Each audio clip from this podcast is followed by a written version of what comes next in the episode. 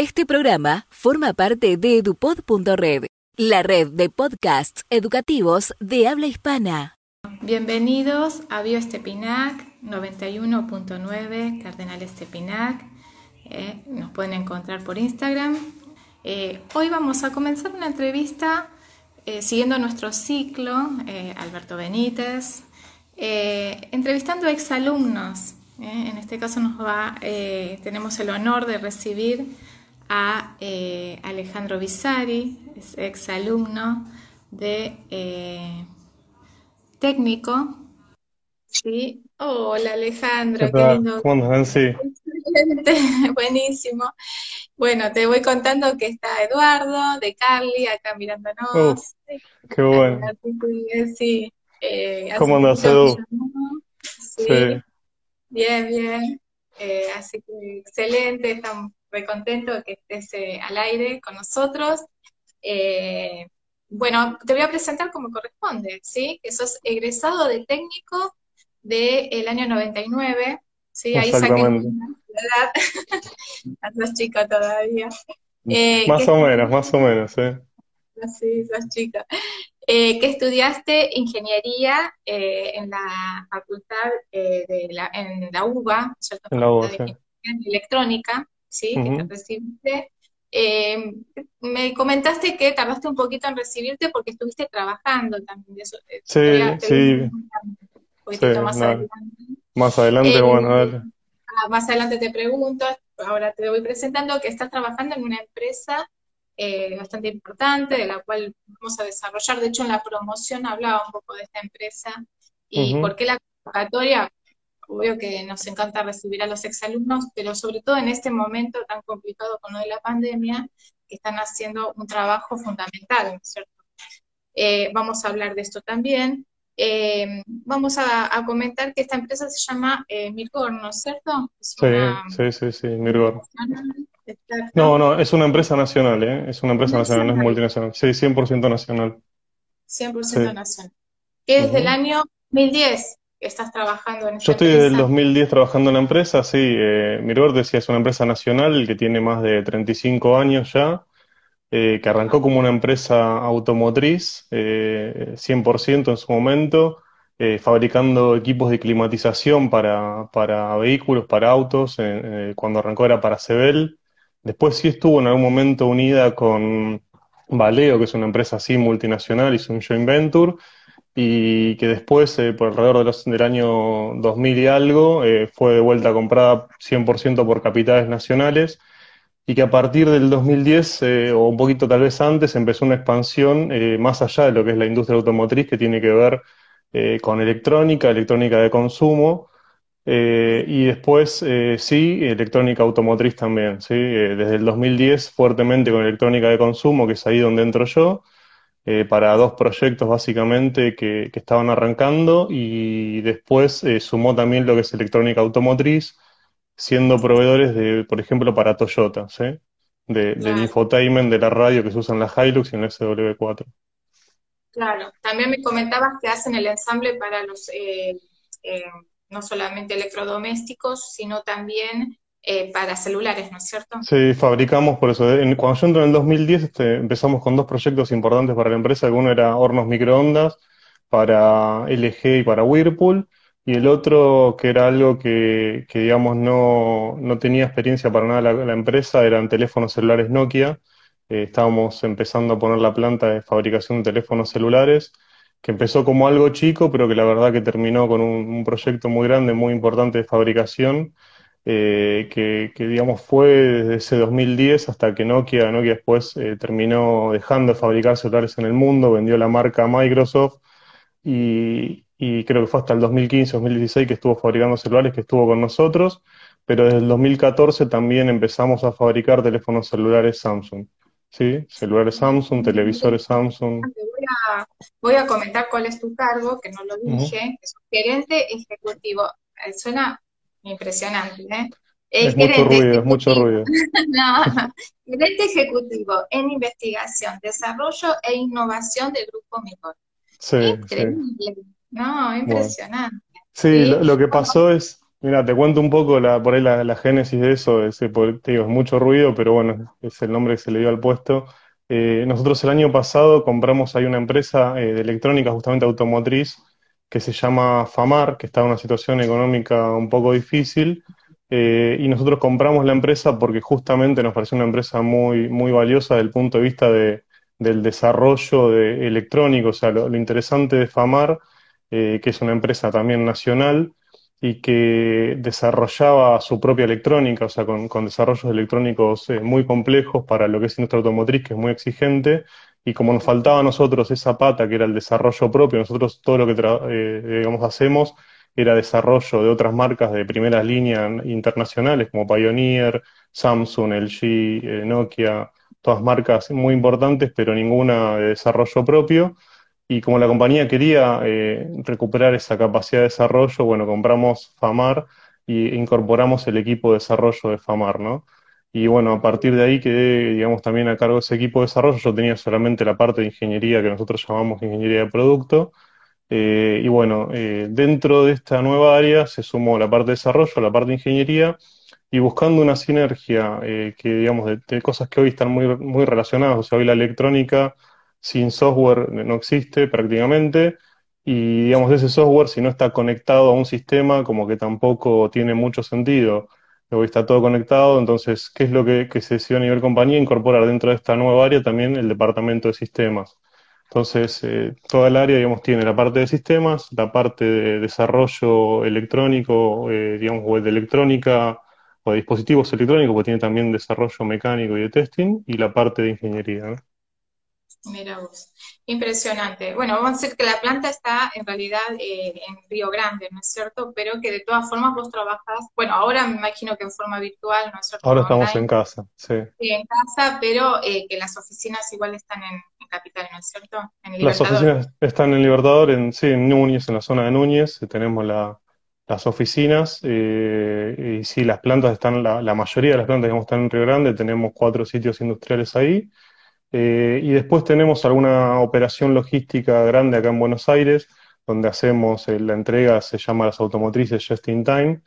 Eh, hacemos toda la operación logística de, nuestra propia operación de venta. Nosotros, aparte de ser una, empresa industrial, también tiene toda una parte muy grande comercial de, venta a, consumidor final, de venta de distribución también a mayoristas.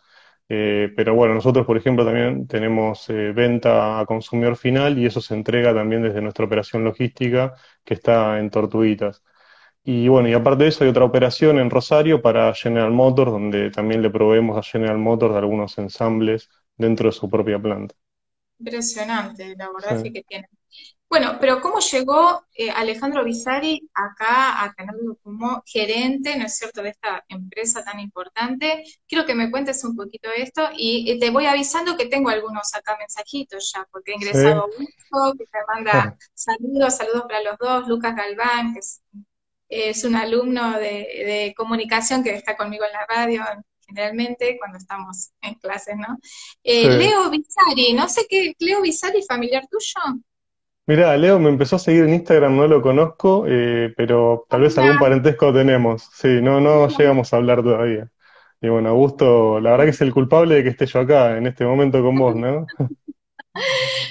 Augusto, y bueno, es verdad, porque habíamos estado comentando, en un momento, bueno, como te eh, estuvimos hablando en privado, eh, está este diríamos, espacio que generamos es justamente realizar entrevistas a exalumnos eh, de todas las modalidades, no solamente fue en técnico, también hicimos con eh, la modalidad de bachiller, en ese momento era bachiller, comunicación, también con economía, y eh, es generar un poco de orientación vocacional, porque la realidad es que los chicos llegan al sexto año eh, ahora los chicos de técnico van hasta séptimo, ¿no es cierto? Es un año más. Vos cuando terminaste, eh, bueno, eh, lo terminaste en séptimo. Técnico era, técnico era sexto y claro, y el resto de las orientaciones eran cinco años. claro. bueno, la verdad es que no tienen demasiada noción. Entonces, las preguntas son dos. Una, ¿qué te motivó a estudiar electrónica, ingeniería en electrónica? ¿Por qué elegiste la UBA? ¿sí? Una En general, los chicos eligen la tecnológica de, de, de AEDO, que es lo que generalmente les sí, la UTN. es más cómodo, más cerca. Además, ¿por qué elegiste la UBA? Es una universidad estatal. También, ¿por qué elegís la, la educación pública, ¿no es cierto? Y antes de todo eso, algo que no te presentes que tenés tres nenitos, tres, pequeños que están en el colegio también. Están en el colegio los tres, están en el este el colegio, que sí, se eligiendo el colegio. Bueno, que eso cual, Sí, estoy, sí, sí, sí. Eh, vivo cerca del, del, colegio, la verdad que no me mueve de la zona, o sea, sigo por acá y elegí el colegio, llevo a los tres nenes ahí, tengo el más grande, Enzo, de, de 8 años, va a cumplir 9 dentro de poquito, ahora en agosto, Simón de 5 y Cata de 4, que recién los cumplió, están en el jardín los dos, sí. Así que, qué hermoso, sí, sí, sí. Claro, y estábamos hablando porque eh, incluso a Enzo lo he conocido en un momento que ha ido a la huerta, así que nos hemos comunicado con Enzo también, así que tuvimos nuestro momento privado. Eh, así que bueno, esas son un poco las preguntas. ¿Qué te motivó a seguir? ¿Por qué elegiste la UBA? ¿Por qué electrónica? ¿Y por qué seguís eligiendo el colegio?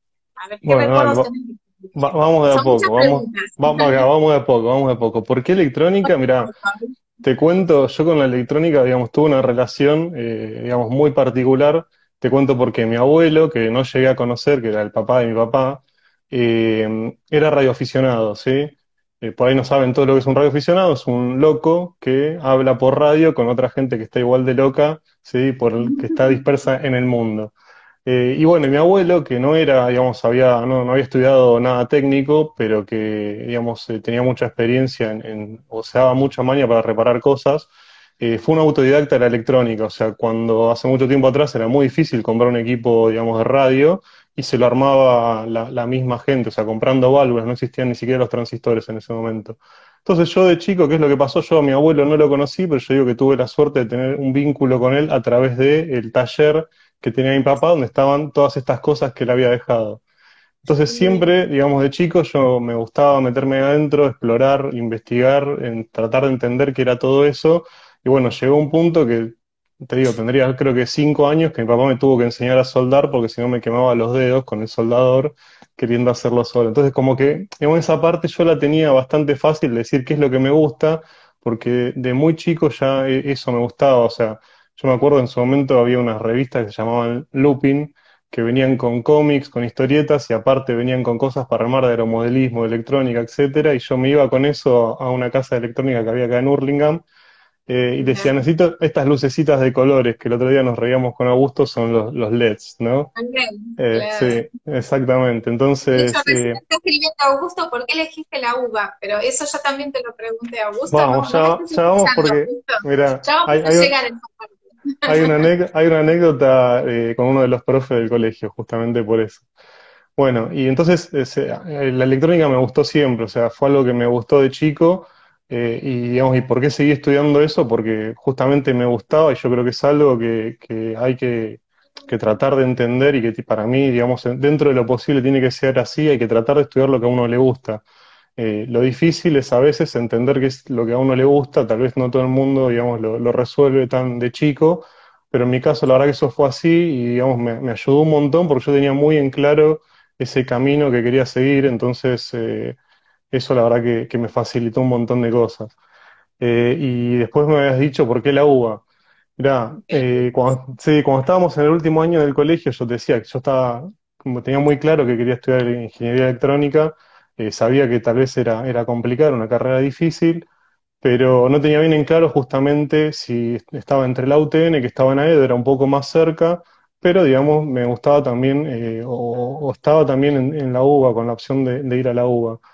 Y a mí me gustaba mucho y tengo siempre esa curiosidad de entender el, porqué de las cosas, de por qué funcionan de determinada manera y, digamos, no, no quedarme solamente con, digo, armo algo y funciona y me quedo ahí, sino tratar de entender por qué funciona así.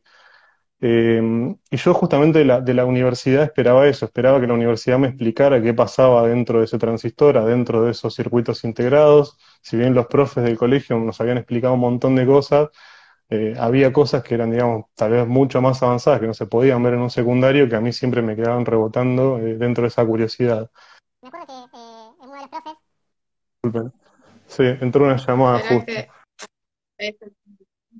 Uno de los profes, que era eh, Richie, en realidad yo me acerqué a Augusto, Augusto Escopa, sí, sí, me acerqué a Augusto Escopa, sí, exactamente, me contaste, me acerqué a Augusto Escopa y le digo, Augusto, le digo, mira, tengo que decidir si voy por acá, voy por allá, le digo, no, no estoy seguro, no sé, qué sé yo, que esto, que el otro, me dice, mira, pregúntale a Richie que Richie arrancó en la UBA y después siguió en la UTN. Me acuerdo que me había dicho eso, Augusto me quedó grabado en la cabeza. Entonces lo, fui a ver a, Richie y me dice, mira, dice, la UTN tiene una orientación mucho más práctica, o sea, encara las cosas o, las explicaciones o las clases de una manera mucho más práctica que teórica, tal vez, de, por lo menos eso era en su momento, ¿no? De cómo resolver eh, eh, los temas. Cambio la, la, la UBA tiene una orientación mucho más para el lado de la investigación. Y me acuerdo que me dio un ejemplo, él me dice, mira, en la UTN te recibís con un trabajo profesional y en la UBA te recibís con una tesis. Justamente era una tesis de investigación. En cambio, el trabajo profesional era justamente hacer algo práctico, armado, con todo un informe también muy complejo, pero que era algo bastante más, eh, digamos, práctico en, su, en su enfoque. Y bueno, como yo estaba medio chiflado y me gustaba el tema de la investigación y todo eso, me, me incliné por el lado de la UBA.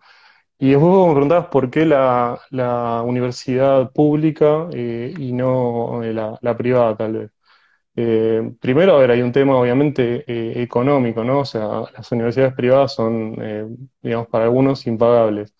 Y después también, lo otro que yo quería que me diera la, la universidad y que también te digo que, que la UBA para mí en eso es clave, es eh, experiencia más allá de la propia educación teórica que te da la, universidad. O sea, vos lo que te pasa dentro de una universidad pública, primero que tiene un nivel de, digamos, la verdad que, a mí me gusta mucho el nivel de las universidades públicas en Argentina, es muy bueno y es muy reconocido. Pero aparte, vos te encontrás con los problemas que yo digo, es como la vida misma, o sea, no tenés las cosas fáciles y resueltas ahí adentro. ¿Viste? Vos me decís, pero pará, ¿por qué no querés eh, ir por el camino más fácil? Y porque tal vez el camino más fácil es el que menos te enseña, ¿no? Eh, digamos, vos en la UBA, eh, hasta para dar un examen tenés un problema. O sea, para vos poder ir a rendir un examen, te digo, es un problema. Y vos decís, es lamentable que sea así, y tal vez sí, pero te puedo asegurar que eso te enseña a resolver problemas. Entonces, es un entrenamiento, un entrenamiento impresionante que te genera también. Sí, sí, tal cual, tal cual. Entonces yo te digo que la verdad que valoro mucho también esa enseñanza que me dejó la universidad. Y después otra cosa me habías preguntado, que demoré bastante en recibirme, sí. Eh, primero porque tuve algunos problemas, te decía, con, con un tema de salud de mi papá, que digamos, hizo que me demorara un poco. Y después, obviamente, el tema laboral, eh, eh hacer, hacer una universidad que tal vez otro problema, un problema que tiene la UBA, por lo menos en ingeniería, es que no está preparada para una persona que que tiene que trabajar, bueno, tenés horarios fijos, tenés materias que van de un, horario a otro, entonces hacer eso trabajando es complicado. Eh, y eso hace que te vayas demorando un poco más. Y después, eh, lo que me pasó a mí, que terminé de rendir, eh, digamos, todas las materias, hice la tesis, pero me demoré bastante con, con el informe y la presentación de la tesis. entonces eso hizo que, se extendiera bastante la carrera, ¿no? Pero lo, lo, importante es no abandonar, o sea, siempre ir dando, aunque sea pequeños pasos, para lograr ese objetivo, ¿no? Impresionante el mensaje que nos estás dando a todos, ¿no es cierto? Porque este eh, valor impresionante de superación que tuviste, a, pesar de los obstáculos que tuviste. Eh, algo me había comentado eh, Eduardo de Carli, que tu papá era radioaficionado. Sí, sí, sí. me comentaste que, falleció. Falleció hace dos años. Hace dos años. sí, sí. Yo también soy, soy un loco radioaficionado también, ¿eh? eh ah, Eduardo lo sabe, sí, también. Qué bueno. es un hobby tuyo, es un hobby. Es un hobby, sí. Sí, a ver, con mi papá nos complementábamos muy bien porque a mí me gustaba armar los equipos y a él le gustaba hablar, ¿no? Entonces, eh, la verdad que era un buen equipo, estaba buena. Qué bueno, excelente. Yo lo, eh, lo que comentaba con Augusto, bueno, con Eduardo, con Sergio también, eh, impresionante las promociones de, esa época, los técnicos son muy buenos, pero sobre todo recuerdo los proyectos que presentaban en las expos. Ah, la, puntualmente la, la, puntualmente la de la del año de ustedes, que habían presentado unos proyectos maravillosos.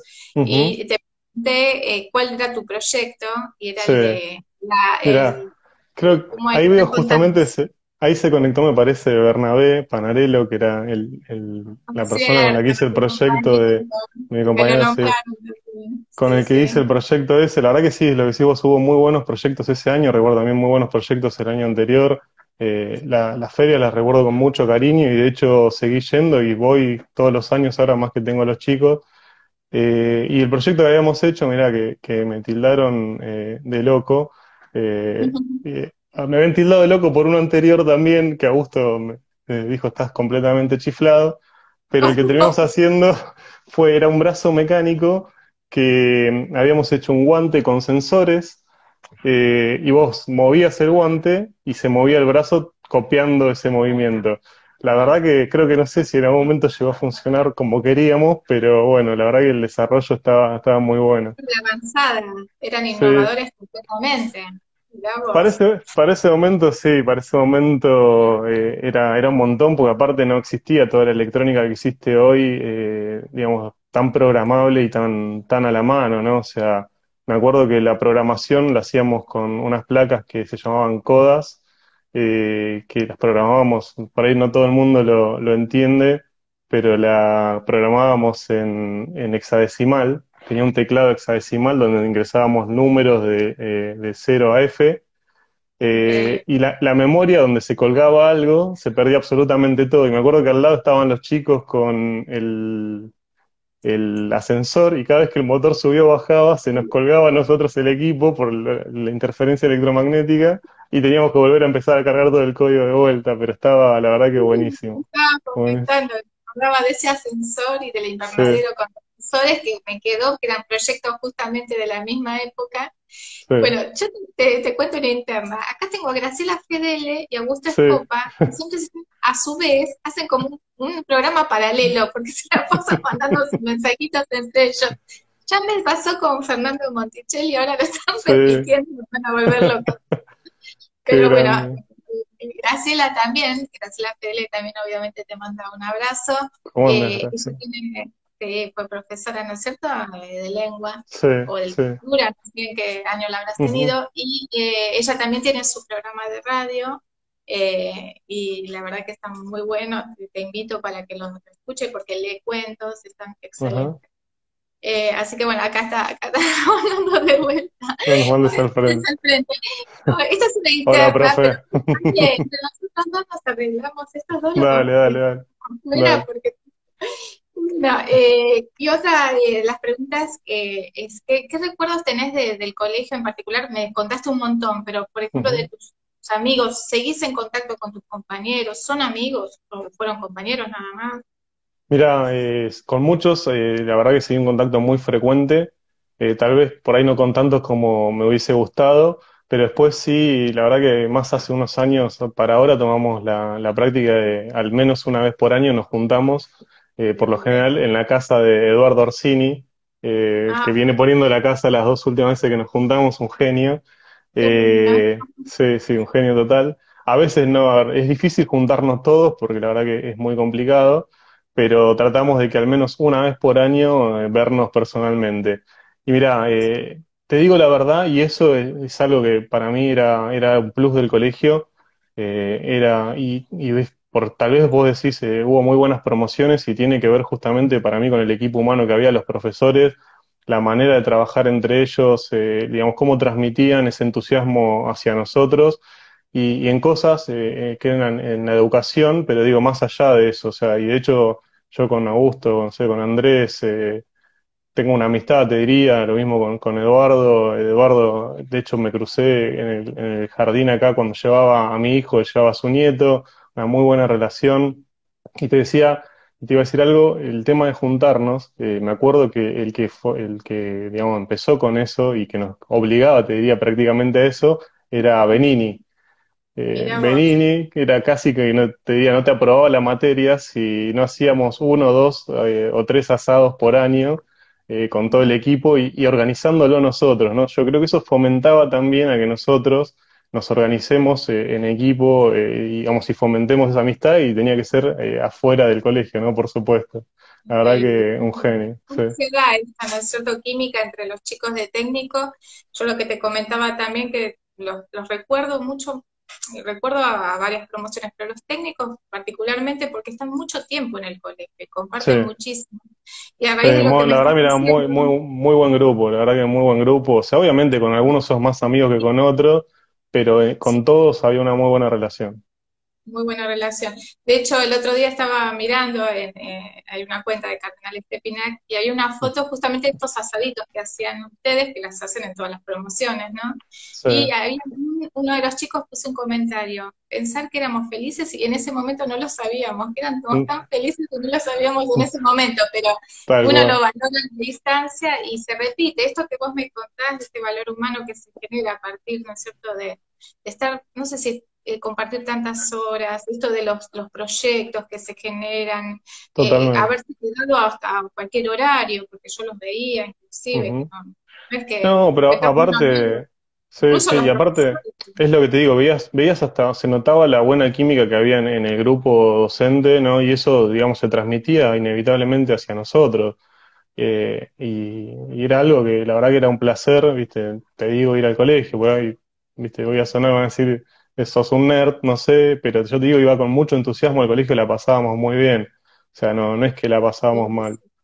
De hecho, bueno, Aparicio, me nombró este proyecto que había estado haciendo, incluso con el compañero que mencionaste, y se acordaba puntualmente de esto.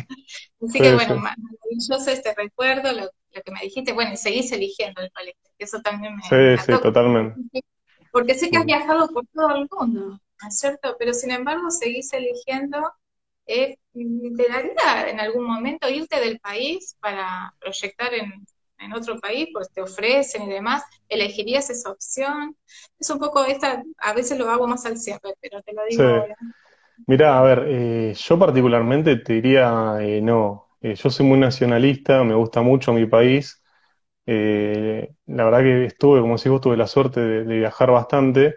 Hay una realidad que la verdad que vos ves cómo se vive en otros países y, te hace dudar un poco, ¿no? Eh, pero como que no me gusta abandonar el barco, o sea, prefiero tratar de, estando acá, eh, tratar de cambiar algo, es cada vez parece más complicado, ¿viste? Pero la verdad que a mí me gusta mucho mi país y, y quiero que mi familia viva acá. es una pregunta muy difícil la que haces porque no sabes qué puede pasar para adelante, ¿no?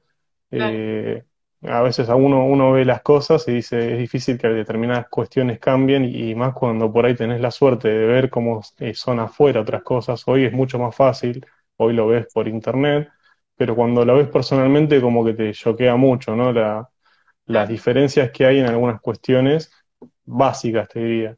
Porque a eh, través de tus viajes, que sé que has viajado por Europa, por Asia, Unidos, digamos, has viajado por todos lados, has visto realidades muy distintas, me imagino. Sí, sí, a ver, me tocó, viste, por suerte, eh, ver, no sé, realidades en México, en el borde de la frontera con Estados Unidos, eh, en India estuve también, en, China, eh, pero bueno, como decimos, también estuve por ahí en Estados Unidos, en Europa, en Finlandia, o sea, con Nokia viajábamos mucho a Finlandia, viste, y, y vos ves la realidad de esos países y es completamente distinta a la nuestra y cuando vos ves el capital humano, decís, pero para, no es tan distinto. O sea, nosotros no, no somos menos inteligentes para hacer las cosas, digamos, tan distintas. Entonces, es un tema cultural, ¿no? Por supuesto, que pasa, pasa por la cultura, eh, y que es, esa es la parte más difícil tal vez de cambiar, ¿no? O sea, porque digo, eh, a ver, hay un tema tal vez de, educación que, que, en este país, eh, lamentablemente, no todo el mundo tenemos acceso a la misma educación, al mismo nivel de educación, y que eso es, es lo que otros países también tienen resuelto. Eh, y obviamente después es un tema de oportunidades, ¿no? No todos tenemos las mismas oportunidades. Eh, pero después cuando vos tomas a una persona desde cero, digo, y cuando vos ves el nivel de educación que hay en este país, digo, no, no, no veo la razón por la cual no podríamos ser iguales o, o superiores a otros países que son potencias mundiales, ¿no? Entonces, eh, nada. Estás comentando justamente en la anterior entrevista que tuve con Fernando Monticelli, que trabaja en la máquina de Dios en Suiza y demás, y me puntualizaba más o menos lo mismo, ¿no es cierto?, que me estás diciendo. Eh, es, difícil, me imagino, porque ahí tienes que evaluar un montón de, variables, ¿no es cierto? Pero eh, bueno, seguís eligiendo el país, eso es súper Sí, sí. Sí, aparte, a ver, somos... que estás dando también a los chicos que están mirando esto, que está muy bueno que lo, que lo hagan. Sí, sí, y ni hablar un tema de la familia, ¿no? O sea, eh, es, es, muy difícil también alejar más cuando tenés chicos, cuando están los abuelos, los tíos, los primos. Digo, está el país, está todo y también está, obviamente, la familia, ¿no? Qué bueno, qué bueno lo que me dices. Bueno, y ahora volviendo a, a la empresa donde estás trabajando, eh, vamos a hablar de los respiradores artificiales, ¿no es cierto? Esto que pudieron llegar a proyectar con una empresa que está en Córdoba, ¿no es cierto? A ver, contanos en qué consiste, qué es lo que lograron, porque es impresionante lo que han logrado. Te cuento, dale. Mira, cuando, cuando arrancó la cuarentena, eh, me acuerdo de una de las noticias que vimos era que había dos empresas en Córdoba, que una es Tecme y la otra es Leistung, que estaban, digamos, eh, digamos, que fíjate, a ver, parte de lo que hablábamos, ¿no? Hay un montón de países y hay muy pocos que tienen producción propia de respiradores artificiales. Bueno, nosotros tenemos la suerte como país de que hay dos empresas que tienen desarrollados en el país la tecnología para hacer respiradores artificiales de terapia intensiva. Bueno, y da la casualidad que las dos son de Córdoba. Una se llama Tecme y la otra se llama Leistung. Eh, Tecme tenía bastante resuelto el tema de la producción, ¿sí? con un volumen de producción bastante bueno, pero Leistung, la verdad que tenía, parece, es una empresa que tiene tal vez eh, más diversidad de productos y no tenía preparadas sus líneas de producción para una escala mucho más grande de respiradores, que es lo que en este momento, eh, digamos, y, por el tema del COVID se necesita. Entonces, hablando, bueno, con, la dirección y bueno, ellos consultaron con los accionistas y dijimos, bueno, encaremos un proyecto a ver si podemos contactarlos y ver si podemos ayudar de alguna manera con, con la producción. Entonces, bueno, a través de un contacto empezamos a hablar con ellos y vimos que ellos, su producción anual eh, de respiradores máxima era alrededor de 250 respiradores por año. Y la verdad que la demanda del país era mucho mayor. Eh, bueno, justo en ese momento se dio de que se tomó la decisión a nivel país de que los únicos que podían comprar respiradores era la nación, justamente para poder repartirlos de una manera más equitativa, porque si no se los iba a llevar el que tuviera más plata, ¿no? Eh, entonces, ¿Qué es lo que ocurrió? Nos contactamos con ellos y encaramos un proyecto, la verdad que en muy pocos meses, muy desafiante, de poder fabricar, pasar de fabricar 250 respiradores eh, por año a 250 respiradores por semana. ¿sí? Eh, es un cambio muy grande, pero ¿qué es lo que pasa? O sea, ellos tenían la tecnología del equipo, pero nosotros teníamos nuestro, todo nuestro know-how de producción. O sea, nosotros somos una empresa justamente de, producción de altos volúmenes de, lo que es electrónica de, mucho consumo. Por ejemplo, celulares, eh, hemos llegado a hacer 4.100.000 celulares en un año. Eh, digamos, lo mismo, televisores, eh, por para un mundial se pueden hacer más de 500.000 televisores. O sea, tenemos esa, esa gimnasia de, la producción en escala, ¿no? Y bueno, la verdad que encaramos este proyecto con ellos, que fue muy desafiante, muy complicado, porque eh, en este momento la parte difícil de los respiradores es justamente el abastecimiento de los componentes. Están todos los fabricantes de, respiradores atrás de algunos componentes que son muy específicos, algunos sensores, algunas cuestiones que, son, digamos, muy, muy específicas de los respiradores y que muy pocos fabricantes, eh, digamos, eh, fabrican en el mundo. Y lo bueno que tenía esta empresa es que muchos de los componentes, la verdad que te diría el 40, 50, 60%, entonces, se pudo trabajar con muchos proveedores nacionales para poder escalar la producción de, ellos, ¿no? Y, mediante cambios en el diseño, ¿sí? Porque ¿qué pasa? No es lo mismo un equipo pensado para fabricar 250 eh, por año a pasar a fabricar 250 por semana, ¿no? Eh, ah, la manera de armar el equipo eh, cambia completamente por el ritmo que tiene que tener la línea de producción. Entonces se introdujeron algunos cambios en conjunto con ellos en el diseño y se hizo la verdad que un trabajo fantástico de la gente de, la planta nuestra para poder hacer esa línea de producción. Entonces fue un trabajo muy grande de, ingeniería y producción para poder lanzar eh, este producto y la verdad que, salió muy bien y estamos entregando ya hace unas semanas a, este ritmo que te comentaba de 250 respiradores eh, por semana ya la nación, ¿no?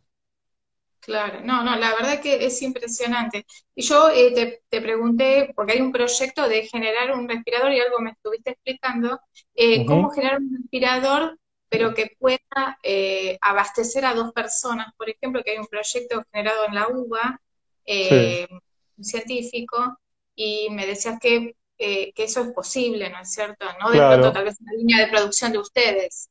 No, lo que hace, lo que hace el proyecto que está trabajando la UBA y que lo he visto también en algún otro país, eh, lo que hacen es tomar uno de estos respiradores, que es lo que digo, pasa a ser un bien escaso ante, ante una pandemia que afecta tanto a la parte respiratoria, eh, y aplicar eh, ese respirador a dos pacientes mediante un juego de válvulas, si querés, que permite que el, el, flujo del aire pueda ir hacia los dos y cuando vuelve, digamos, no contamine el aire de uno con el de otro, vos podés conectar más de un paciente al mismo respirador. O sea, el volumen de que te entrega de aire el respirador es lo suficientemente bueno como para, me una mosquita, como para poder abastecer a uno, dos o tres tal vez eh, pacientes al mismo tiempo. Lo que vos te tenés que asegurar es que ese aire se reparta de manera eh, gradual, de acuerdo a la necesidad de cada uno, exactamente. Eh, y que después cuando vuelve el aire, en la parte exhalatoria, no contamine el aire de uno al otro, ¿no? Seguro, seguro.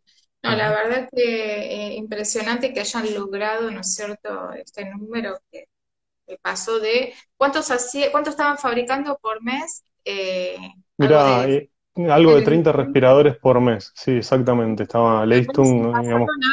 250 por semana. Por semana, exactamente. Increíble ese número, es, impresionante. Es, mucho, es mucho. cifras porque son increíbles. Sí, a ver, eh, a veces, viste, por, digamos, la, producción no llega siempre a los 250, hasta los 240, a veces 260, pero bueno, es, el objetivo es ese y la verdad que, está siempre arriba de 200, ¿no? Eh, a ver. Y lo complicado, como te decía, es el abastecimiento también de los componentes, ¿no? O sea, para poder fabricar esos equipos. Claro, y viendo que justamente fue eh, la causa de muerte en ciertos países el no tener este, este elemento fundamental. tal cual, tal cual. Sí, y un poco lo, que yo te contaba, digamos, eh, otro proyecto que, que, hicimos aparte de este, que es otra cosa que tal vez eh, vos ves que funciona muy bien afuera y no tanto acá en los países más latinoamericanos o particularmente en Argentina, es asociarnos con otra empresa automotriz y, una universidad para desarrollar un, respirador de emergencia un ciclador de emergencia que también pudiera llegar a ayudar en, este, en, este, en esta pandemia, ¿no? Que eso tal vez en, algunos, en algunos días o semanas va a haber alguna novedad, pero ahí trabajamos en conjunto, hay una pata que tal vez cuesta más, que es eh, la pata estatal, que esté partícipe, pero digamos nos asociamos con una universidad y con otra empresa automotriz, privada, para poder hacer un desarrollo. Y ahí nosotros, Mirgor, pusimos toda la parte de desarrollo electrónico y el desarrollo del software embebido que va dentro de esa electrónica, ¿no? Increíble. La verdad que un orgullo, eh, no solamente que vos eh, seas partícipe de esta, este proyecto, eh, que seas egresado del colegio, que seas que tu humildad que te caracteriza, no no, los que no lo conocen les puedo decir que Ale siempre fue un chico excelente, pero de muy bajo perfil. Eh, soy tímido, soy tímido. Tímido, pero muy bien ahora, excelente. Así que la, la, realidad es que me encantaría convocarte en el futuro, si podemos restablecernos en el estudio, que vengas, que lo conozcas. Vale, eh, aparte me, me, encantan las radios, así que vamos. No la, conocí, no conocí el estudio, no lo conocí. Como pez en el agua. Eh, por lo tanto, sería un, un halago para nosotros que puedas eh, eh, venir a visitarnos a la radio. Bueno, sé que los nenes de los chiquititos también, va, tus hijos seguramente en algún momento puede ser que se hayan acercado a la radio, dependiendo de las actividades que hacen. Sí, sí. No, no recuerdo Simón, pero Enzo creo que estuvo seguro, sí. Es una experiencia maravillosa, a los chicos les encanta, los chiquititos se reenganchan me parece, viste, increíble. Así que bueno. Sí, fíjate que por más tecnología que haya, la radio sigue estando muy vigente, ¿no? Como medio de comunicación. Yo te digo, me, apasiona la radio, ahora estoy, bueno, un poco de este lado, así de cara dura, pero eh, me encanta la radio toda mi vida, estuve escuchando radio, criada con, con, abuelos, que los abuelos todo el tiempo están con la radio encendida, creo que ya, viste, la introdujeron en mi género. Sí, sí, sí. Por lo tanto, bueno. A mí, me, fascina. Sí, por supuesto. Bueno, Ale, yo te agradezco porque la verdad que sé que tenés poco tiempo, que estuvimos coordinando todo esto, haciendo pruebas, demás, y la verdad que un orgullo, vuelvo a decirlo, de representante del colegio. Eh, el padre Jordán también te envía sus saludos, que me pidió anoche que lo dijera. Bueno, Eh, gracias. y bueno, todos tus profesores que están acá, hay ¿Quién varios, está? ¿eh? Ah, sí. Sí, el- está, bueno, Augusto Copa y el equipo permanente. Eh, eh, por supuesto que Eduardo De Carli, que también estuvo todo el tiempo. Bueno, donde Eh, Carly habíamos ido, nos había llevado a, me acuerdo, una planta transmisora eh, del ejército que estaba, estaba muy interesante también. Sí, ah, sí. eso. ¿Ustedes viajaban a Balcarce en esa época? Fuimos a Pues, Balcarce, sí, sí, por supuesto. Fuimos a, a la planta terrena en Balcarce, la verdad que espectacular también. No, muy, muy bueno. Y, a ver, y, y mirá la, la relación que teníamos con los profes, que nos llevábamos a, a Augusto y a Andrés de viaje egresado. No vieron ninguno de los padres, me acuerdo, nos llevamos a los dos. Creo que hubo alguien que se había enterado recién que iba a ser papá, no sé si lo contó, pero casi no lo dejan venir, ¿eh, Augusto? No me digas, mirá vos, ese Augusto. Sí, sí. No, y bueno, y Andrés también, que, que me envía saludos, eh, que también estuve hablando eh, cuando te invitamos, eh, pero la verdad que esto eh, fue eh, promovido por eh, Augusto, que te quiere muchísimo, pero el resto de los profesores también, me dijeron que te mando muchos saludos, Sergio, eh, de hecho Sergio Quintero. Bueno, con Sergio, mira, eh, me vi, vi el otro día eh, la entrevista que hicieron con Fer y se, ca- se Ah. acordaban del amplificador que no anduvo. Bueno, con Sergio cuando arrancamos nosotros el taller, me acuerdo que hubo toda una disputa porque decíamos, no, no nos hagas comprar esto que no funciona y habían cambiado ya el diseño del amplificador. Así que, que nada, continuando con la anécdota de Fer, me acuerdo que, que con Sergio había sido todo un problema cuando arrancamos el taller ese porque no querían comprar o no queríamos comprar los componentes porque el amplificador no andaba y ya estaba el diseño resuelto. Es impresionante de lo que se acuerdan. Yo digo, Sí. el otro día cuando Fernando lo nombraba, vos también, no, no me matan. Esos pequeños detalles que les han quedado grabados, es Sí, impresionante. total, mirá, no, y lo que pasa no son pequeños detalles, la verdad que son cosas que, que te van, viste, formando también y que te las acordás como, como cosas muy entretenidas. No sé, correrlo a Benini cuando teníamos que entrar a una prueba por los pasillos o hasta abajo porque. Ay, sí, me era así, había que correrlo, o sea, porque si no se iba y no entregabas. Es verdad, es verdad. Bueno, nos acordamos también cuando iban al laboratorio con Faciano, que estaba bien, sí, nos estamos acordando de todo esto. Bueno, sí, qué sí. maravilloso.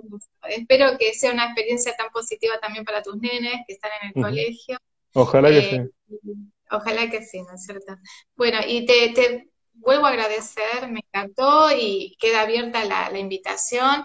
Eh, bueno, acá muchos te mandan saludos. Bueno, Tati, que es mi compañera de, de la radio también, Sí. eh, la veo que está enganchada. Hay, hay muchos que me están mandando mensajitos, pero bueno, no te Bueno, libero. saludos a todos.